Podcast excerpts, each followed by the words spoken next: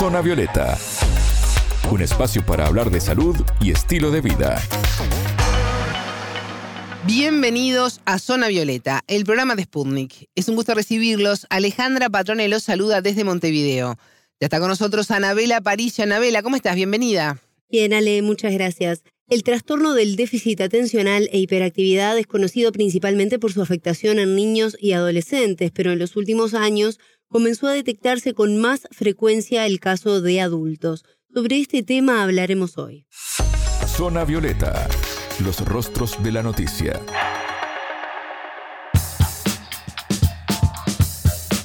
Estudios internacionales indican que entre el 2,4 y el 3,5% de la población adulta tiene trastorno del déficit atencional e hiperactividad. En los niños esto aumenta cerca del 8%. Y es interesante, Anabela, primero que nada entender qué es esta afectación. Exacto, Ale, pues muchos oyentes pueden asociarlo a el niño inquieto de la clase, por ejemplo, ¿no? Es un clásico, un estigma que tenemos muy instalado a la hora de hablar de este tipo de patología. Sí, un niño se mueve mucho, ah, es hiperactivo. Bueno, no es tan así. Sí, que da la etiqueta también, Exacto. Que eso es un problema que afecta mucho a diferentes patologías de salud mental. Por eso hablamos con la uruguaya Sandra Romano, integrante de la Sociedad de Psiquiatría del Uruguay, que nos explicó en detalle qué es el trastorno del déficit atencional e hiperactividad. Es un trastorno que digo que, se conoce desde, desde hace muchos años con diferentes nombres y que se ha ido profundizando en el conocimiento. Se caracteriza en general por un problema en mantener la atención, en algunas conductas impulsivas y dificultades en lo que puede ser, o sea, lo, lo, de la hiperactividad y dificultades en lo que puede ser la concreción de actividades organizadas y de planificación. Hay formas diferentes, es cierto que esto se refirió fundamentalmente a los niños, pero que desde hace unos cuantos años, en los últimos 20 años, se, digamos, empezó a estudiar más también en la población adulta, en inicio, en lo que eran personas que habían tenido trastorno por déficit atencional en la infancia y que se vio que realmente no es algo que desaparece en la adolescencia, si bien en muchos casos sí mejora francamente y en algunos casos llega realmente a desaparecer, pero se vio que persiste en la edad adulta síntomas y que incluso en muchos casos se hace el diagnóstico por primera vez en la edad adulta. ¿Y cómo podemos darnos cuenta o sospechar que podemos tener este trastorno? La ansiedad es uno de los factores asociados, pero se debe prestar atención a síntomas como impulsividad, problemas para organizarse, dificultades de concentración, entre otros aspectos detallados por Romano la dificultad para la organización de determinadas tareas, la presencia de conductas impulsivas, la dificultad para mantener en forma continua la atención y la concentración y esto tiene un impacto importante en lo que es el rendimiento académico y también en lo que es el desarrollo ocupacional, en lo laboral también, ¿no? Se ve desde los chicos, se ve las dificultades en mantener en forma adecuada la escolarización, digo, el hecho de que requieren muchas veces apoyos y en los adultos también ocurre lo mismo. Pero también hay otra cosa que es importante y es que muchas veces las personas van adquiriendo estrategias compensatorias para el manejo de las dificultades.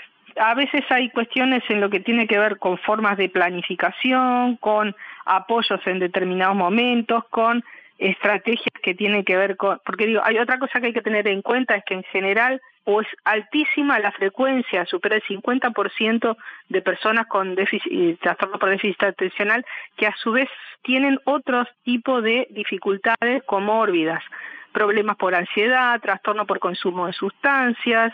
Entonces digo, el poder tratar todas esas otras cosas también es imprescindible. Y una de las cosas es justamente todo lo que son las estrategias de hábitos saludables, la planificación, las rutinas de día, y, bueno, obviamente los apoyos psicoterapéuticos, ¿no? Bueno, y puede ser muy difícil para quien lo vive tener la actitud de decir, bueno, ahora tengo que hacer una consulta médica. ¿Cómo se diagnostica este tipo de afectaciones? ¿Cómo me doy cuenta, no? Sí. Y también de qué forma me trato. ¿Cómo me hago cargo? Exactamente. Sobre esto, Romano nos explicaba lo siguiente. Lo mejor es que frente a la sospecha haya una consulta porque hay herramientas para el diagnóstico y hay estrategias para apoyarlo, ¿no?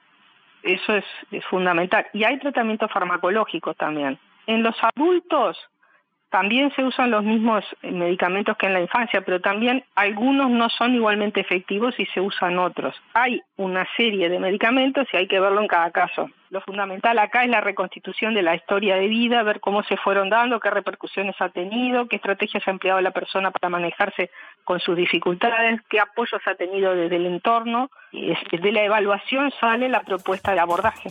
Bueno, atención a esto. Frustración, vergüenza, sensación de impotencia y de estar sobrepasado por diferentes situaciones, depresión. Estos son algunos de los sentimientos que afectan a alguien que padece este trastorno sin saber su diagnóstico. Por eso es tan importante precisamente lo que decías tú, Ale, de asumirlo, ¿no? Porque se pasa por toda esta gama de sentimientos que afectan mucho en la vida cotidiana y en el vínculo con los demás.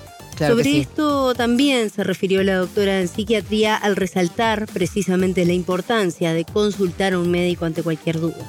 Eso es uno de los problemas importantes porque tiene una repercusión en esto que decíamos, tiene una repercusión importante tanto en lo que es el rendimiento académico como en lo ocupacional y también en los vínculos, porque de alguna manera estas dificultades de manejo en lo ejecutivo y en lo, en operativo de la vida cotidiana hace que muchas veces los vínculos, la convivencia se vean también impactadas por esto. Entonces es importante el poderlo atender también porque trae muchas dificultades para la vida cotidiana. Porque, por ejemplo, en esto que decíamos, así como tiene una repercusión en lo ocupacional laboral, también tiene una repercusión en las cuestiones de la vida cotidiana, ¿no?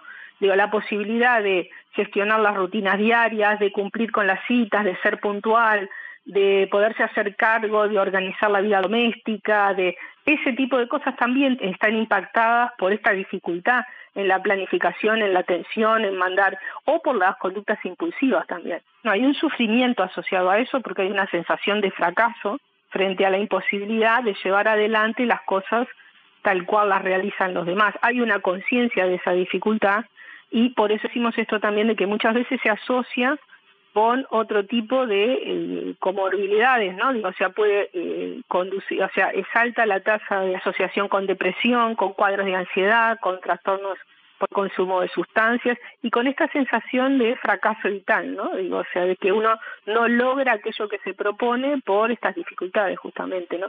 Y si no se identifica que es con este que hay un abordaje, lo que uno siente es como la frustración y el fracaso personal, sin poder comprender qué es lo que está pasando, ¿no? El TDAH puede ser hereditario y es por eso que muchos adultos vivieron toda su vida sin tener un diagnóstico o recibirlo de forma tardía. Esto siempre pasa en la adultez y esto ocurre en muchos casos luego de saber que sus hijos tienen esta afectación. Exacto, pero los padres muchas veces atentos a sus hijos relegan sus cuidados, eh, la preocupación por su salud, claro. o se resisten a asumirlo, también es otra táctica. Sobre esto hablamos también con la especialista. Hay un estigma asociado a cualquier diagnóstico referido a la esfera de la salud mental que eso hace difícil a veces que la gente consulte por ese motivo, pero además también es cierto que en general los padres priorizan la atención de la salud de sus hijos y no necesariamente la consulta personal respecto a los problemas de, salud mental, ¿no? Y a veces de, salud en general. Entonces digo, a veces es como complejo hacer la respuesta a esta, a esta pregunta, porque hay como muchos factores asociados. Está lo que tiene que ver con dar la prioridad a la propia salud o darle un lugar a la propia salud, pero también está todo lo asociado al estigma. Es frecuente que cuando consultan por, por, uno, por uno de los integrantes de la familia, en las sucesivas, en general nosotros, o sea, hacemos como parte de la evaluación, se entrevista a la familia. O sea, en esto hay esto que decíamos, el diagnóstico se hace a través de las entrevistas con la persona, entrevistas con personas allegadas, la reconstitución de historia de vida y la aplicación de determinados instrumentos que ayudan en general ocurre, o en general no, o es muy frecuente que ocurra que también esto moviliza el entorno y que varias personas de la familia empiecen, bueno, a plantear, a mí esto también me pasaba eh, o me sigue pasando, diga, hay como una, digamos, el hecho de que se haga el diagnóstico en una de las personas de la familia también genera una movilización a nivel familiar que muchas veces lleva a que otros consulten o se evalúen, ¿no? Escuchábamos a la psiquiatra uruguaya Sandra Romano, quien nos explicó las diferentes características para identificar el trastorno de déficit atencional e hiperactividad en adultos. Muchas gracias, Anabela. Hasta la próxima. Pueden volver a escuchar este programa por spunnews.lat. Zona Violeta, desde Montevideo,